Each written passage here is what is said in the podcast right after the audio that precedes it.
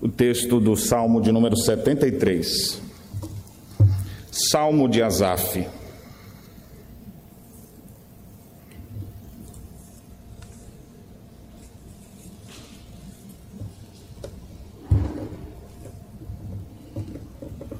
Esse é o terceiro livro dos cinco livros do, que nós temos no Saltério. Dos 150 salmos, eles são subdivididos em cinco livros. Nesse terceiro livro, nós temos 17 salmos, 11 são de Asaf.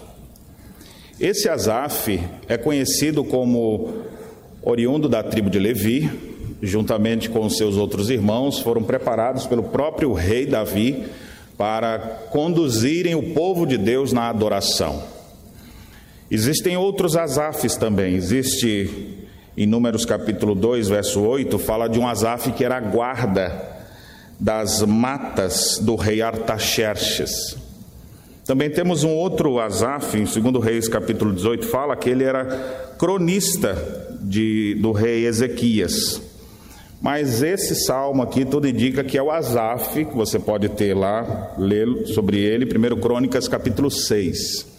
Davi colocou ele para conduzir os louvores no, ao Senhor no dia que o povo se reunia para adorá-lo. É interessante, nós temos vários salmos dele. Pelo menos aqui nessa sequência desse livro, a maior parte dos salmos são de Asaf.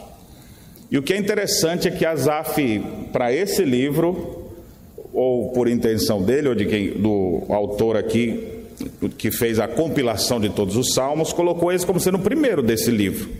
E é exatamente um testemunho de frustração e das coisas que deram errado na vida de Asaf, por falta de discernimento espiritual. Então eu gostaria que você pudesse olhar para esse salmo salmo inspirado e que pode dar muitas instruções para nós, a fim de termos melhor entendimento das coisas que acontecem ao nosso redor, não só quando a gente está aqui na igreja, reunido com o povo de Deus para adorar a Deus, mas especialmente quando a gente sai. E botando num contexto nosso, assim, especialmente naquela hora que você vai saindo da igreja, entra no seu carro e passa um outro carrão maior que o seu. Especialmente quando você vai trabalhar na segunda-feira e vê que tem gente que ganha mais do que você. Especialmente quando você vê o noticiário e percebe os ímpios prosperando e se dando bem. E você, às vezes, ali caminhando devagar.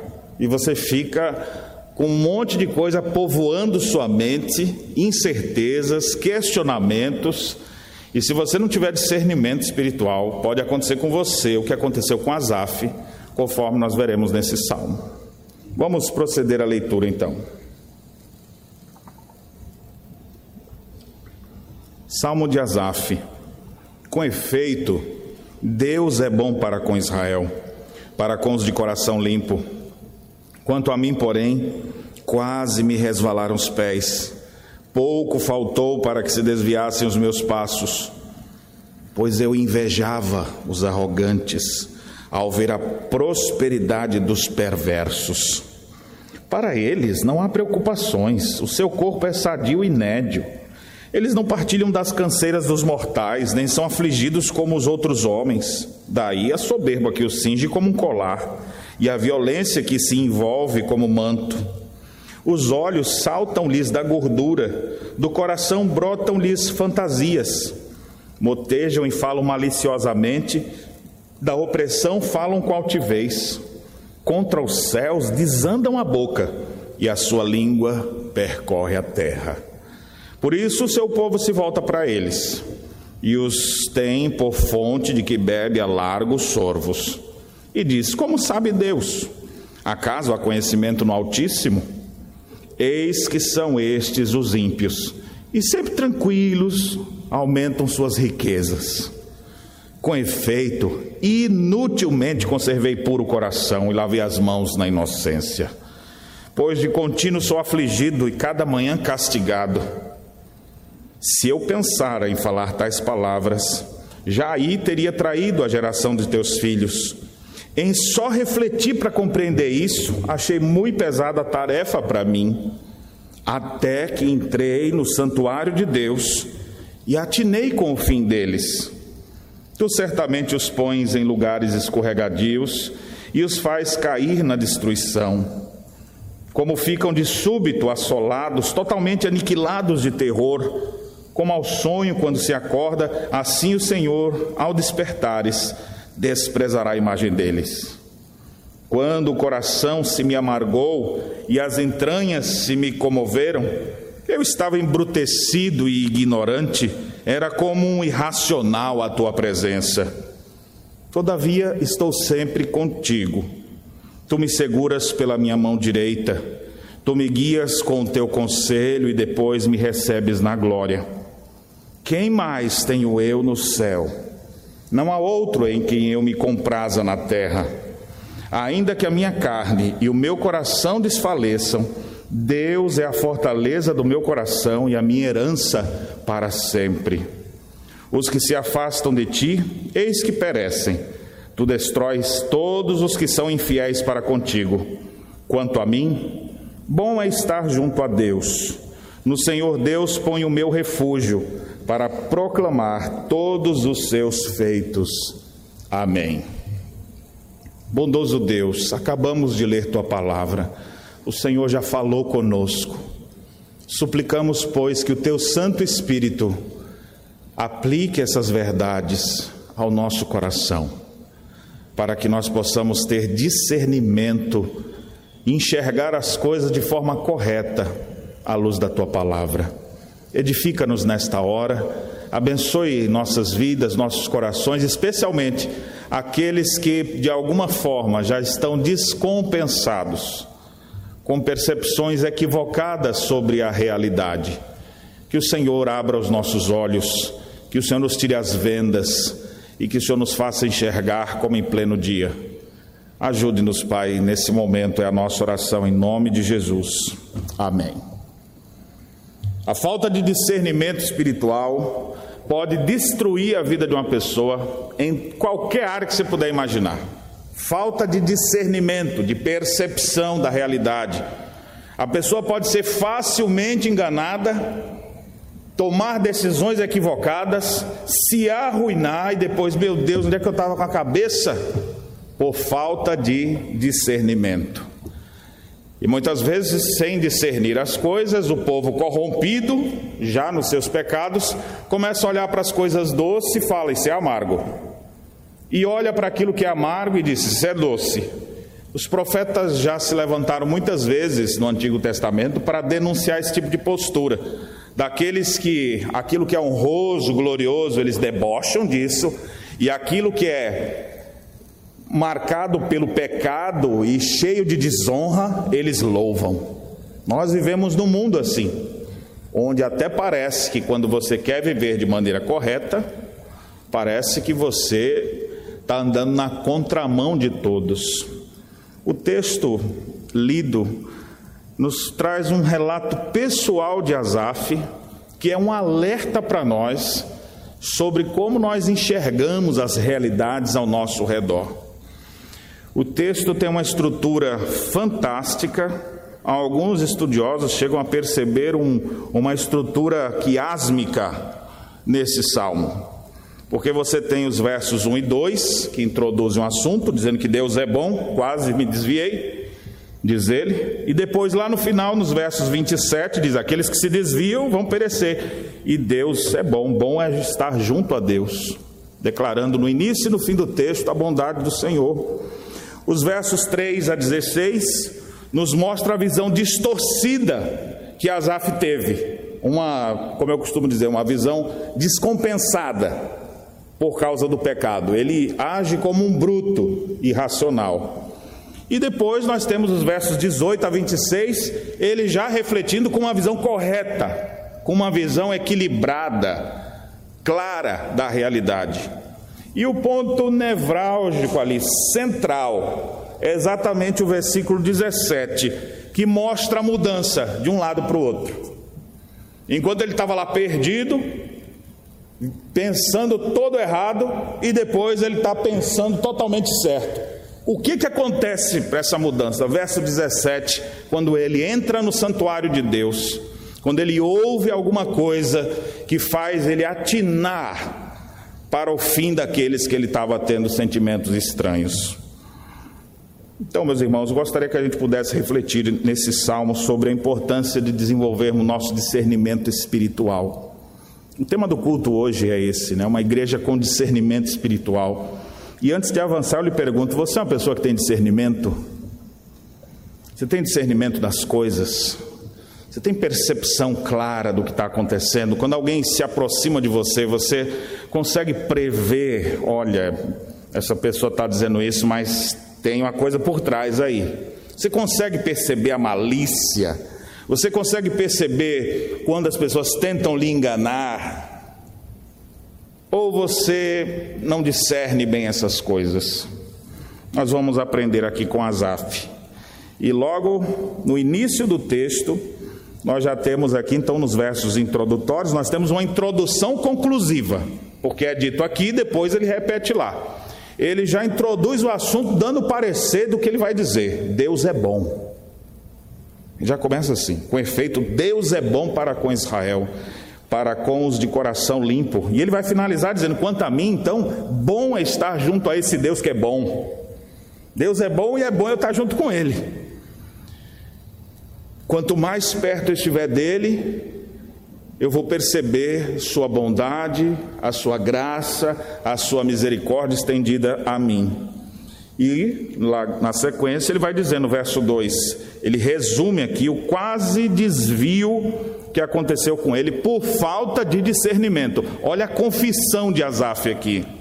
Quanto a mim, observe que ele fala aqui e fala de novo lá no 28, a mesma expressão. Quanto a mim, depois lá, quanto a mim, essa, essa expressão no texto hebraico aparece ainda nos versos 22 e 23.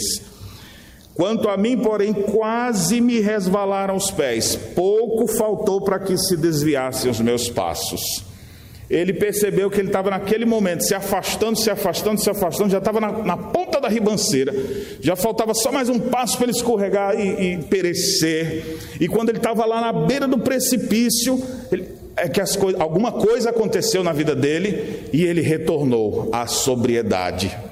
Você já andou algum momento assim? Margeando os precipícios do pecado, da morte, do mal. Você já andou assim, ó, flertando com o pecado ou com alguma coisa fala: Meu Deus, onde é que eu estava com a cabeça quando eu fiz isso? E olha que interessante aqui, quem é que está falando isso? Olha a coragem de Asaf. Asaf era aquele homem que foi preparado da tribo de Levi para servir ao Senhor. Boa parte da vida dele ele ficou estudando, aprendendo, porque isso era ao longo de 20, é, é, até os 30 anos ele estava ali só aprendendo. Depois ele vai ter um período curto de utilização, como os levitas faziam, ali dos 30 aos 50 para dedicar o seu melhor. E depois ele já aposentava, agora vai ensinar para a nova geração. Esse homem que está no seu auge, a Bíblia chega a dizer assim: olha, no dia em que o rei Davi o colocou pela primeira vez para conduzir o povo de Deus na adoração assim que a arca da aliança foi levada para Jerusalém. Esse homem, com essa caminhada, homem santo, homem comprometido, homem reconhecido entre todos como servo de Deus, homem de igreja, vamos dizer assim, era um presbiteriano como a gente, esse homem que lê Bíblia, que faz caminhada bíblica. Era um homem como talvez você, que é dedicado, consagrado a Deus, e aí a gente de repente percebe ele abrindo o coração e dizendo: Meu amigo, você está achando que eu sou essa fortaleza toda? Eu quase me desviei. Mas como, rapaz? Como assim que tu quase se desviou? E aí, quando tu vai ver qual é o pecado dele, um homem consagrado desse, que foi o que aconteceu contigo, para tu quase descambar, quase abandonar tudo. Ele quase, se fosse na nossa época, ele ia ser aquele musicista que ia abandonar as igrejas para cantar nas principais paradas de sucesso do mundo. Não vou cantar mais para a igreja, vou cantar agora só no mundo aí para eu fazer sucesso, ganhar muito dinheiro. Ele disse que quase foi para aquilo, quase. Pouco faltou para que se desviassem os meus passos. Uma lição aqui para você, não vou deixar as lições todas para o final, não. Vamos aos poucos vendo a vida de Asaf e tirando lição para a nossa vida, para ver se a gente vai aprendendo a discernir as coisas, perceber as coisas, ver se está certo, se está errado. Deus quer que a gente tenha percepção clara dessas, das realidades que estão o tempo inteiro ao nosso redor, os convites que chegam para nós o tempo inteiro, a gente discernir isso é bom, isso é ruim, isso vai me destruir, isso aqui vai me salvar. E aqui eu já digo para você, meu irmão, o nosso coração pode mudar, por isso não confie nele. Maldito o homem que confia no outro homem. E o pior homem que você confia é exatamente aquele que se olha no espelho. O coração do homem é enganoso, desesperadamente corrupto. Quem o conhecerá? Jeremias já declarava essa verdade. Nosso coração pode mudar.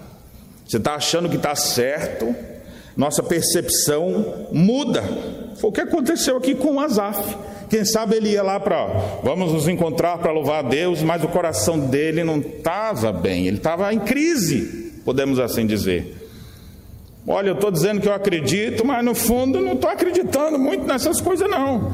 E o ponto dele não é porque apareceu alguma pessoa com argumentos. Você vê, a pessoa pode desviar por qualquer coisa, viu? Porque o nosso coração é fraco, nossa mente é falha e de repente alguma coisa pode acontecer e levar aquela pessoa a descompensar totalmente a sua visão da realidade. Observe aqui o que, que ele diz. Esse homem, o que fez ele se desviar, começa a ser descrito a partir do verso 3. Ele descreve então como foi esse período de sua vida. E ele resume já no verso 3: Olha, eu invejava os arrogantes ao ver a prosperidade dos perversos. Não é porque alguém pegou assim, falou com ele alguns argumentos muito bem elaborados, ninguém falou nada com ele, ele ficou foi olhando assim e vendo os arrogantes sem punição, vendo os ímpios prosperando com riquezas ilícitas, e ele lá vivendo de quê? Levita vivia de dízimo, né? Vivia das doações que o povo de Deus entregava e aí vinha para casa dele ali, o pessoal trazia feijão, trazia os grãos, essas coisas, iam depois distribuídos para os levitas. Era assim que ele vivia.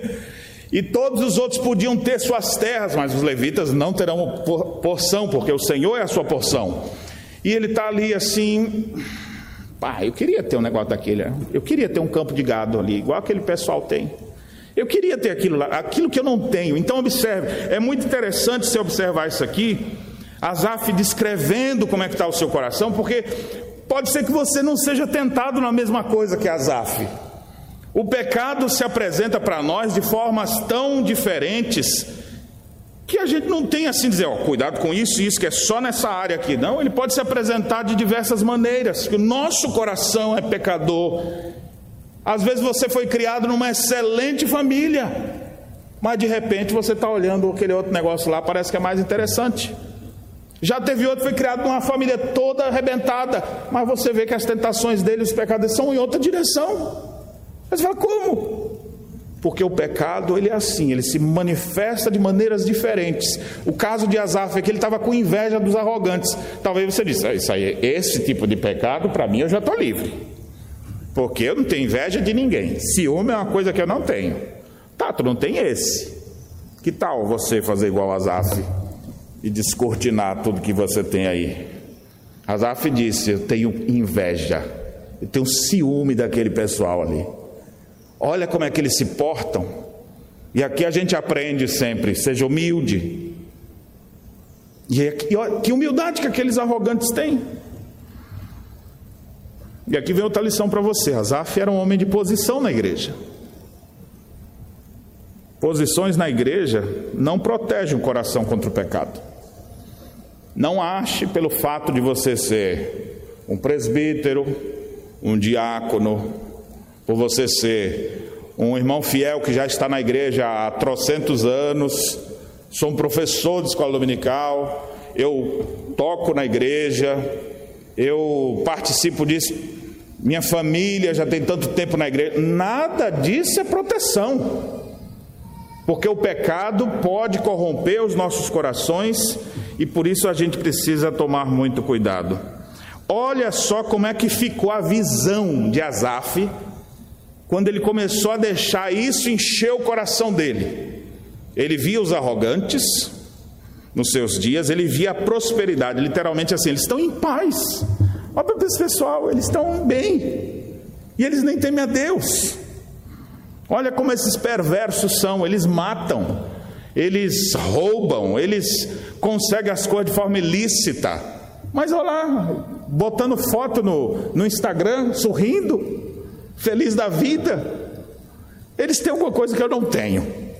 E aí a mente de Asaf começa a raciocinar de forma descompensada. Ele começa a ter uma visão distorcida da realidade. Olha o que ele observa. Você mesmo, olhe para o Azaf agora e veja se o Azaf tem razão nessa época. Você sabe que ele não tem, que ele mesmo já reconhece. Mas olha as expressões que ele vai usar ao descrever aquele pessoal. Eles, assim, para eles, os seus ímpios, né? Para ele, os homens maus, para eles não há preocupações. Literalmente é como se fosse, eles não têm algemas na sua morte. O seu corpo é sadio e nédio. Literalmente podia ser assim. A sua força é vigorosa, é gorda. E gordo aqui nesse contexto não era ruim, não, era, era sinal de, de força. E aí ele diz: ele, eles não partilham das canseiras dos mortais, nem são afligidos como os outros homens. Você acha que alguém é assim mesmo? Será que. A, vamos analisar a própria visão do Azaf. Você agora é o, é o, é o juiz. Você acha que ele está certo na sua expressão? Os ímpios, eles não têm preocupações. Será que não? Será que realmente não tem preocupação? Será que realmente ele deita na cama e não vê uma consciência, alguma coisa mostrando que tem coisa errada na vida dele? Será que é essa visão mesmo? A própria visão de Asaf, distorcida, é equivocada, porque não, ela não corresponde à verdade. Aqueles homens são sempre sadios e nunca pegam doença. É como se assim, o pessoal não pega nem coronavírus, rapaz. Eles vão para as festas, não acontece nada com eles. A gente fica, eu fico aqui na igreja e estou doente. Mas será que essa avaliação está correta? Será que realmente eles não têm nada? Ou esse foi apenas um retrato equivocado da realidade? Mas ele continua, vamos deixar ele falar, né? Senão ele não vai querer contar mais. Então ele diz assim: eles não participam das canseiras dos mortais. A gente sabe que eles participam. Todo mundo cansa, porque nesse mundo sempre vai ter cardos e abrolhos. Até aquele cara que está ganhando muito dinheiro na boca de fumo, naquela boca, é, como é que chama? É isso mesmo, né?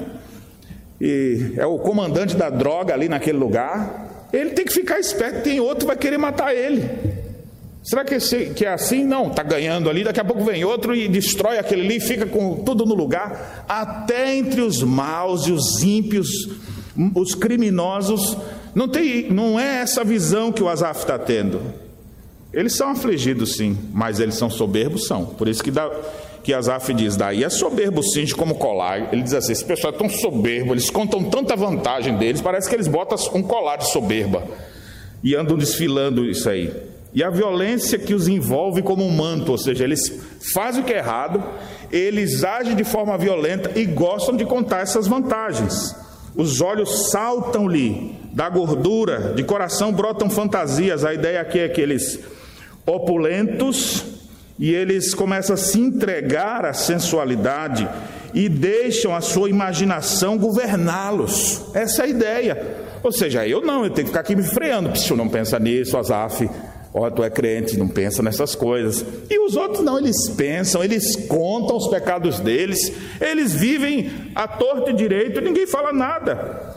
Olha a linguagem dele, motejam e falam maliciosamente. Não tem uma fala que você vê justiça na boca deles.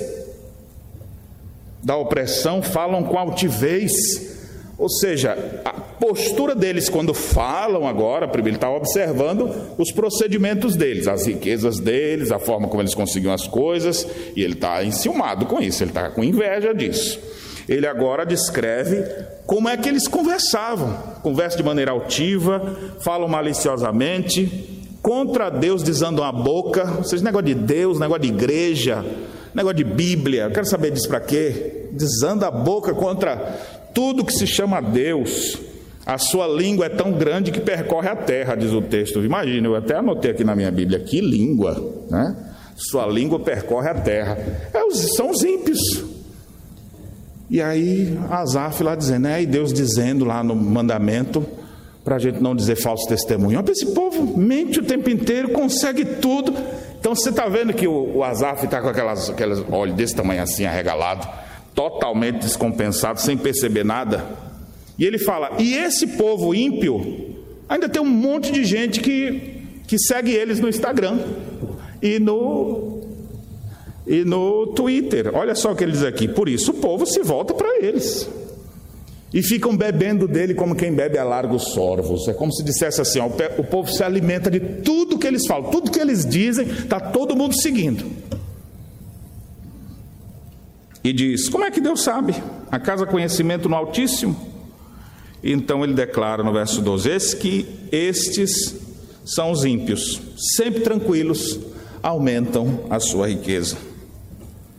Meu irmão, Você percebeu quão descompensado Asaf estava? Você sabia que isso pode acontecer com você? Você sabia que você pode começar a nutrir sentimentos pecaminosos em seu coração, que fazem com que você comece a nutrir ódio por pessoas? Você pode despertar interesses por pessoas erradas? Você pode olhar para pessoas que eram pessoas de confiança, pessoas que você sempre reputou como colunas, e você dizer: aqueles ali não prestam para nada, e você começar a inverter. É isso que o pecado faz desde quando o pecado entrou nesse mundo. Lembram que Deus disse da árvore do jardim? Coma de tudo, mas daquela não, porque se comer daquela você morrerá. Aí depois que a serpente veio, tentou Eva, dizendo: É certo que não morrerás.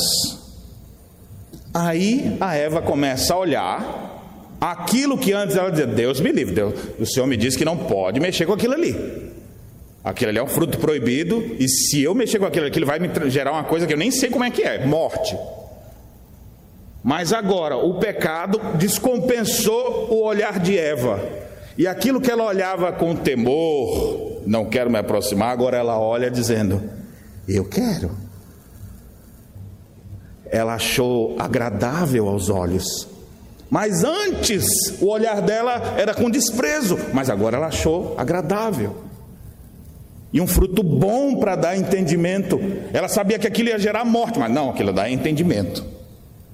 Estão percebendo a visão distorcida da realidade.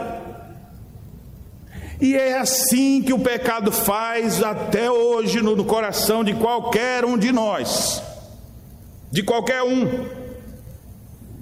Uma visão descompensada pode vir para o coração de qualquer um de vocês que derem margem ao pecado dos seus corações. Então todos nós podemos ser vítimas disso. Você tem consciência disso, pelo menos que eu estou falando agora?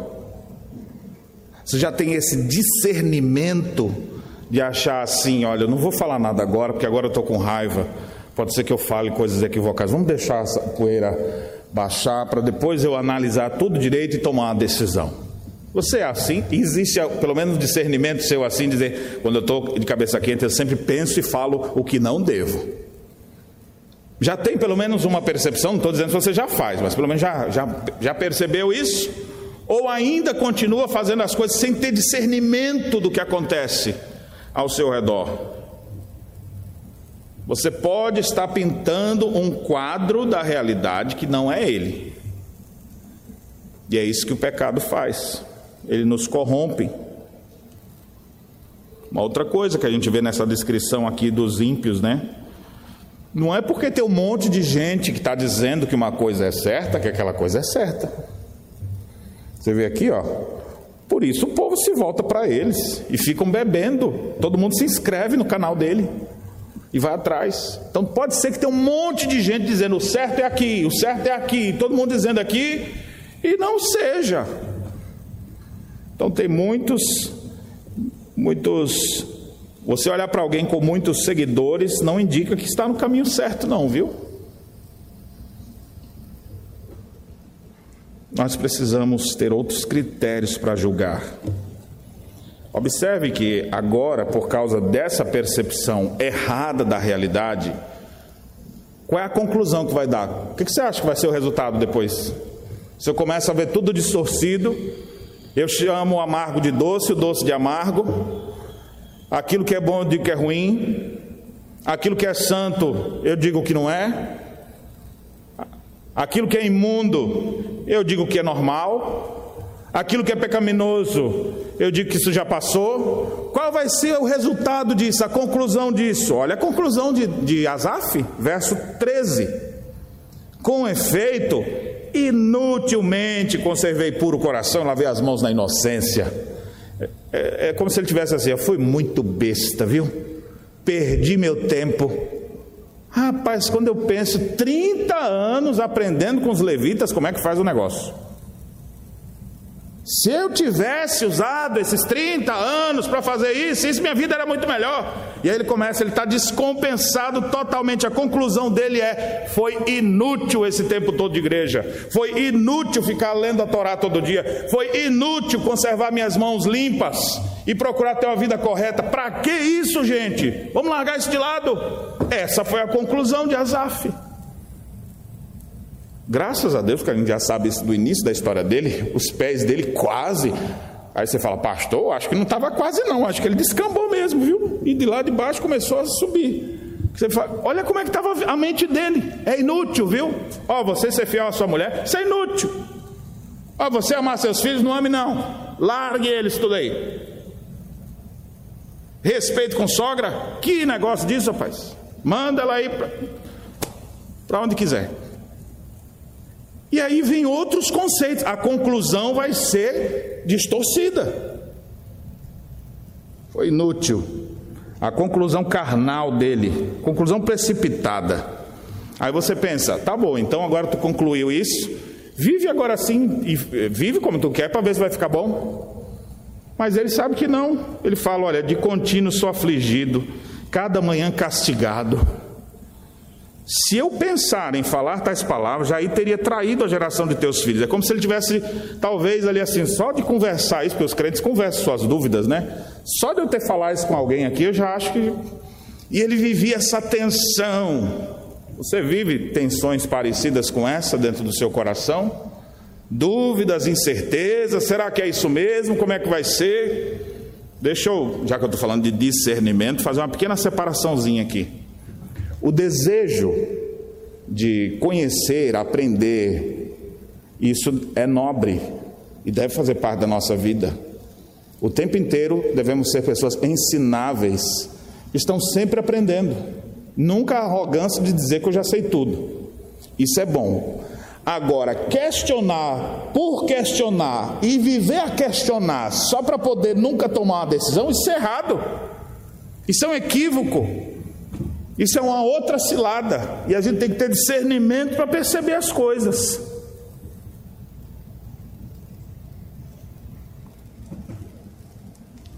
Diz o texto então que aquele Asaf começou a viver um momento de crise muito grande. E ele diz: só refletir, em só refletir para compreender isso, achei muito pesada a tarefa para mim a situação dele estava complicada. Deixa eu perguntar para você: quais são as conclusões que você tem chegado do mundo que você vive? Será que você não está dando muito ouvido a muitas vozes estranhas? Não é porque está todo mundo dizendo numa direção que é aquela direção. O mal de ouvir todo mundo é que vai, você nunca vai ter uma opinião própria.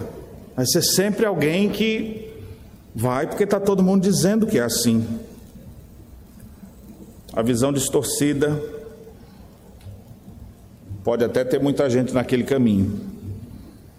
Mas nosso Senhor Jesus Cristo disse que o caminho que conduz à perdição, ele é assim mesmo, largo, espaçoso, e muita gente está indo por ele. Mas o caminho da vida não é assim. Você precisa ter discernimento espiritual. Você precisa discernir as coisas que estão ao seu redor. Você precisa discernir quais, quais são os rumos que a sua vida está tomando. Agora nós vamos chegar no ponto mais importante de toda essa história aqui. Quando é que vai mudar as coisas na vida do Azaf? Verso 17. Até que entrei no santuário de Deus e atinei com o fim deles. Bem, Azaf foi criado nos caminhos do Senhor, dentro desse ambiente pactual. Cresceu no meio de seus irmãos, como levita, servindo ao Senhor. Em algum momento de sua vida começou a vir dúvidas à sua mente, ele não contou isso para ninguém, estava vivendo ali quase e desviou. Mas ele não desviou. Mas ele não desviou, não foi porque ele achei a solução, é porque a solução veio até ele. E que bênção é para aqueles que são criados dentro desse ambiente pactual. O que é o um ambiente pactual para nós hoje? Esse convívio de crentes, convívio da igreja. Ainda que às vezes a gente fala assim, né? Às vezes quando a gente brinca assim, rapaz, não tem um normal na igreja. Vai conversando com um, mais atrapalhado que o outro, assim, fala, meu Deus do céu, será que não tem um normal? Aí o que me consola sempre é a Bíblia dizendo: os sãos não precisam de remédio, e sim os doentes. E Jesus disse: Eu não vim chamar os justos, e sim os pecadores ao arrependimento.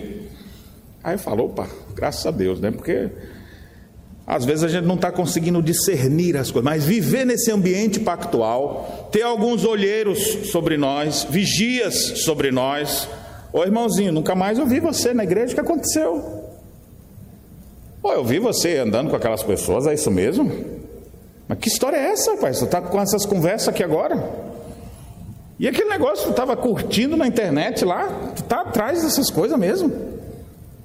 Crescer e viver nesse ambiente pactual são como muros de proteção que Deus nos, nos preserva dos perigos que estão lá fora.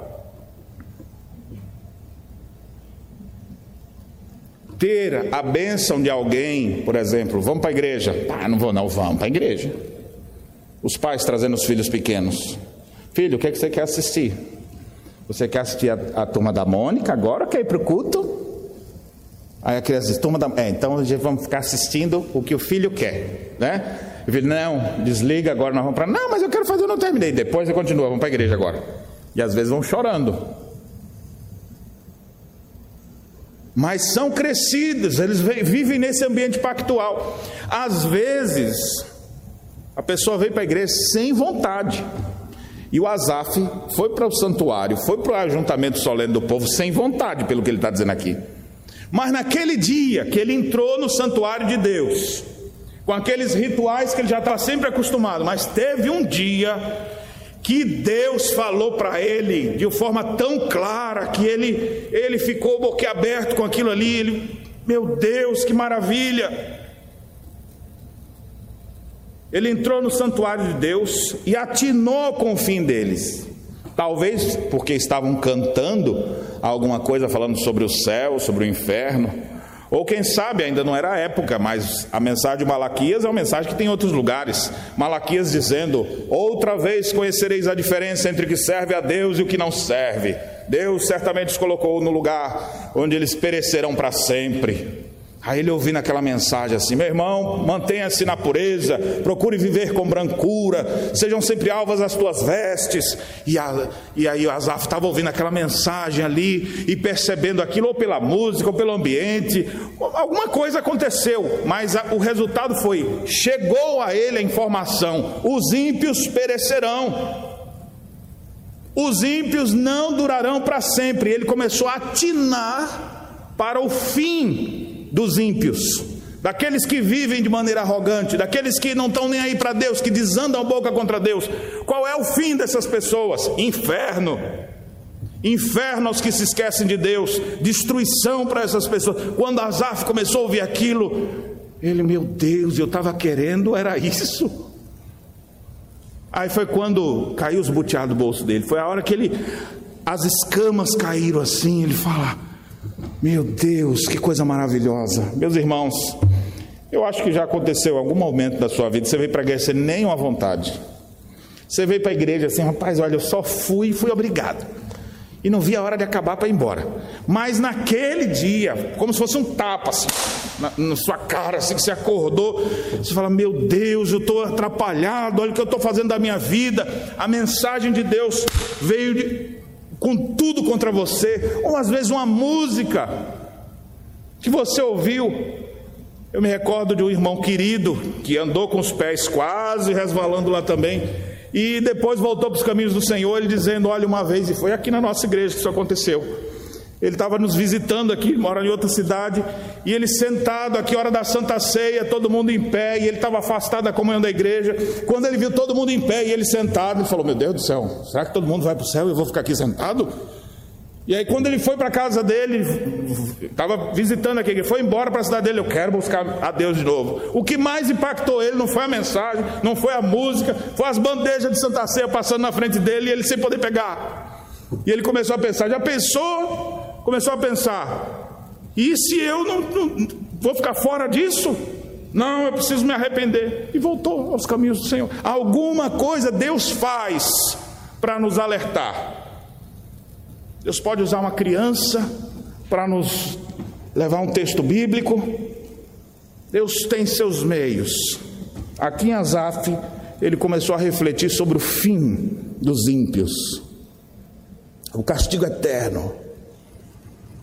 E meus irmãos, refletir sobre a eternidade é sempre a solução, ainda hoje. João, no capítulo 1, diz que no princípio era o Verbo e o Verbo estava com Deus. E o Verbo era Deus. Todas as coisas foram feitas por Ele, e sem Ele nada do que foi feito se fez. O Verbo é Jesus, o Eterno. Quando nada existia, Ele era. Ele chamou à existência todas as coisas e criou todo mundo, o universo que nós conhecemos. Ele é eterno. E de eternidade a eternidade, Ele é Deus nós encontramos sentido para a nossa vida, nós começamos a botar as coisas no devido lugar, nós começamos a descompensar aquela visão atrapalhada que a gente está botar para enxergar direito, exatamente quando a gente ouve sobre o eterno Filho de Deus, quando a gente aprende sobre os valores do Reino de Deus. Refletir corretamente sobre o nosso destino eterno pode mudar a nossa vida aqui na terra. Quando você começa a pensar sobre o, o que eu, onde é que eu vou morar, o, qual vai ser o, o meu lugar final, onde é que vai tudo isso finalizar, refletir sobre isso causa um grande impacto na vida das pessoas e pode impactar a sua vida também e mudar. Se você está, até quando você não souber assim, será que eu estou descompensado sem saber? Porque é sempre fácil a gente dizer quem está, né? Você deve conhecer um irmãozinho que está meio faltoso, aí fala, ah, aquele está descompensado. E você? Não, eu tô, eu tô aqui, pastor. Mas será que também você não está em algum sentido descompensado, sua, uma visão distorcida da realidade? Será que não está mesmo? Por isso que o sempre estar na igreja, o, o comungar da, dos meios de graça que Deus nos concede, o se expor à pregação do Evangelho, para que muitas vezes isso impacte a nossa vida. Isso nos deixa constantemente alertas. É por isso que para os crentes, crente verdadeiro no Senhor Jesus, toda semana, primeiro dia da semana, ele vai se reunir com o povo de Deus para adoração. É um ajuntamento solene do povo de Deus. Ele não tira férias disso, ele não descansa disso, ele tem sempre isso com grande alegria no seu coração porque vai sempre marcar o coração dele. Ele vai ouvir palavras de esperança, ele vai ouvir exortações, ele vai ouvir ensinos, vai, algum momento vai ouvir sobre a pátria celeste, para onde ele vai habitar, e esse pensamento da eternidade vai fazer ele melhor aqui na terra. Você tem pensado sobre a sua eternidade? Você tem pensado nas coisas que você vai deixar aqui para os outros lembrarem e que você vai habitar para sempre com o Senhor. Você tem pensado nessas coisas? Ou você trocaria tudo para viver momentos felizes como os ímpios vivem aqui na terra? Não distorça sua visão.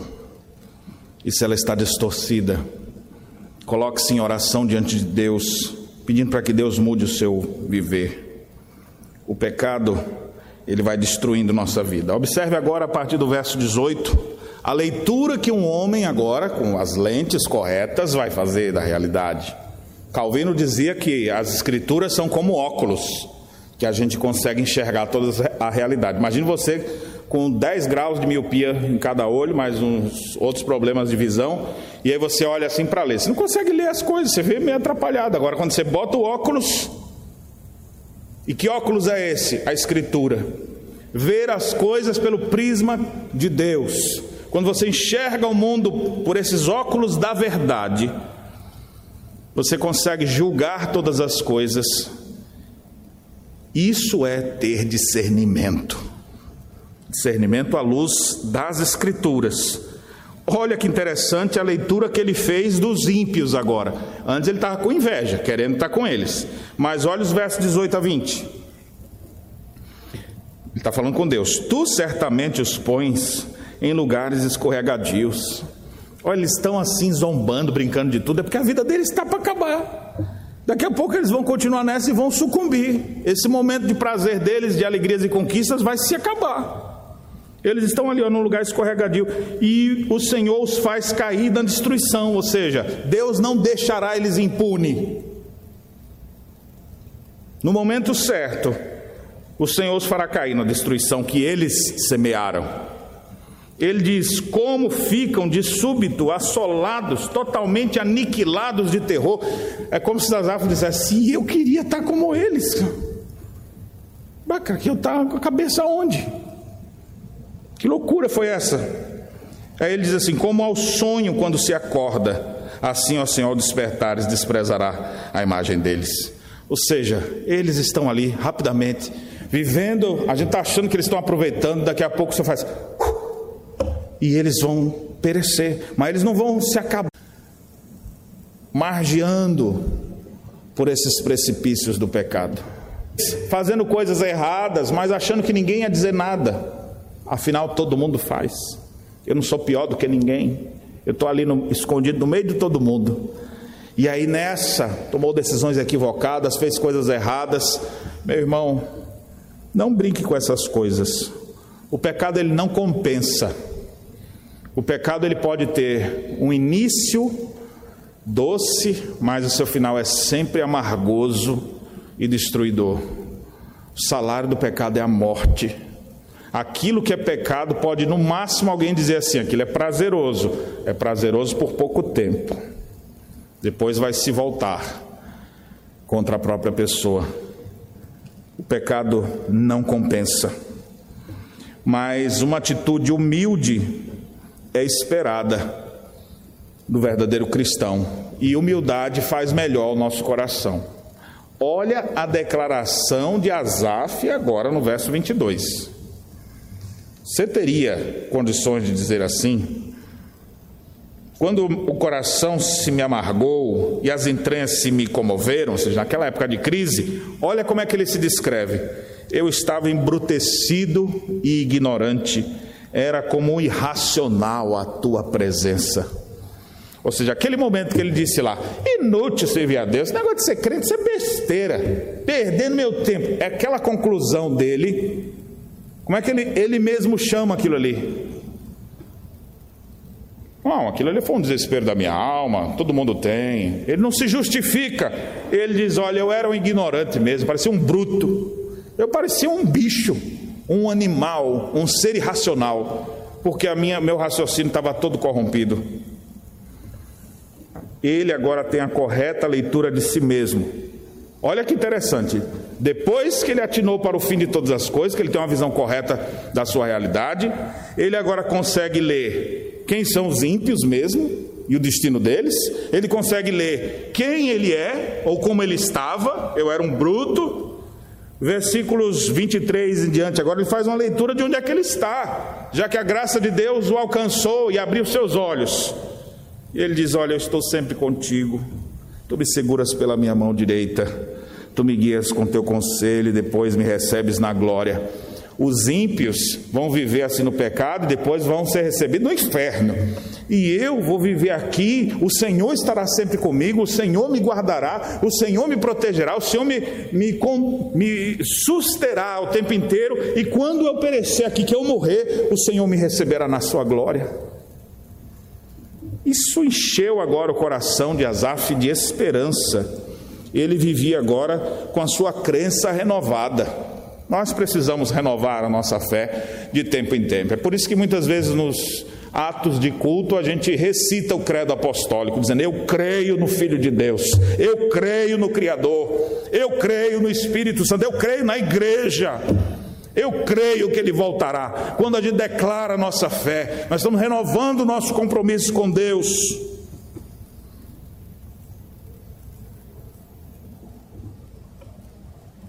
As partes finais, agora nós temos uma conclusão com discernimento. A partir do verso 25: Que mais tenho eu no céu? Só há, não há outro em que eu me compraza na terra, ou seja, só o Senhor. Ainda que a minha carne e o meu coração desfaleçam, Deus é a fortaleza do meu coração e a minha herança para sempre ainda que o meu coração sucumba, ainda que a minha certeza de salvação vacile, ainda que meus pés enfraqueçam, os de Deus jamais. Aquele que em quem eu confio sempre permanecerá. Na nossa confissão de fé, quando fala sobre a certeza da salvação, é interessante que diz lá, às vezes essa certeza pode ser abalada. Ah, será que eu sou salvo mesmo? Será que eu sou? Mas será que essas dúvidas, elas não estão dizendo, bem, então já que eu estou com dúvida, bem que eu não sou. Não, essas incertezas, elas surgem por causa do nosso pecado, por causa da nossa mente, por causa dos efeitos do pecado na nossa mente. Mas isso não tira de nós aquilo que Deus já nos deu. Em alguns momentos você pode até vacilar, Pensei equivocado, minha certeza foi abalada, mas a nossa salvação não está firmada nas minhas certezas, mas na obra de Cristo na cruz do Calvário, que nos garante salvação por toda a eternidade. Isso nos traz confiança e alegria. E pensar assim revela discernimento. Caminhando para o final, nós temos então um alerta no verso 27 o Azaf, que quase, agora ele está andando mais longe né, daquele precipício. Quase caiu, opa, voltou. Agora ele dá um alerta para os colegas.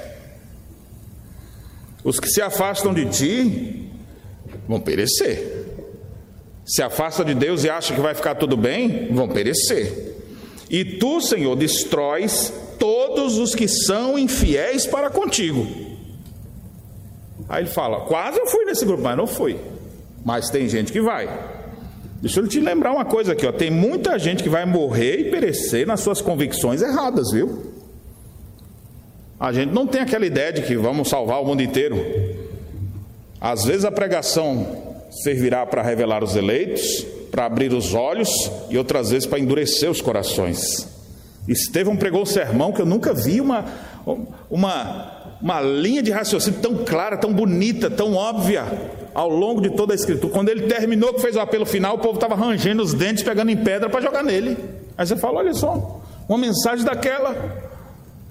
Mas o resultado não foi aquilo que a gente acha que sempre vai acontecer. As pessoas vão se converter e vão mudar. Não, tem muita gente que vai continuar em seus caminhos errados, mas você atinou para o fim dessas coisas, você entrou no santuário de Deus, você está tendo a graça de ouvir a mensagem de Deus, para que continuar nos mesmos pecados? Arrependa-se, creia e refugie-se no único que pode ser considerado nosso verdadeiro amparo e rocha de segurança. Quanto a mim, bom é estar junto a Deus no início era quanto a mim, quase me desviei. Agora não, agora ele está mais esperto. Quanto a mim, bom é estar perto de Deus. Quanto mais perto dele, menos suscetível a esses pensamentos equivocados eu vou ter. Deus me livre de ter um negócio desse de novo. Deus me livre de ficar com, as, com a mente perturbada. Não. Quanto a mim, bom é estar junto a Deus. No Senhor ponho o meu refúgio.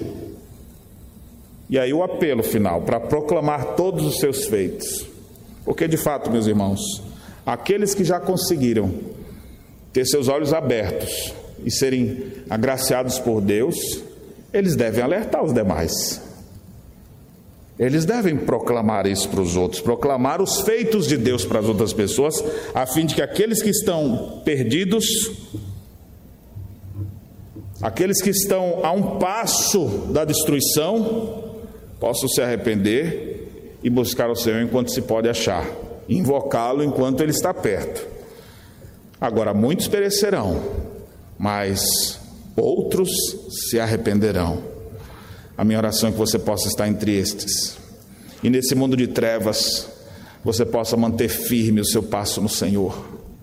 Você possa continuar caminhando na total dependência e confiança do Filho de Deus, pois certamente apenas assim nós permaneceremos até o final. Que Deus nos abençoe, que Deus nos ajude para que a nossa visão da realidade seja verdadeira e transparente, sendo enxergada com os óculos da palavra de Deus. Que o Senhor nos abençoe. Amém.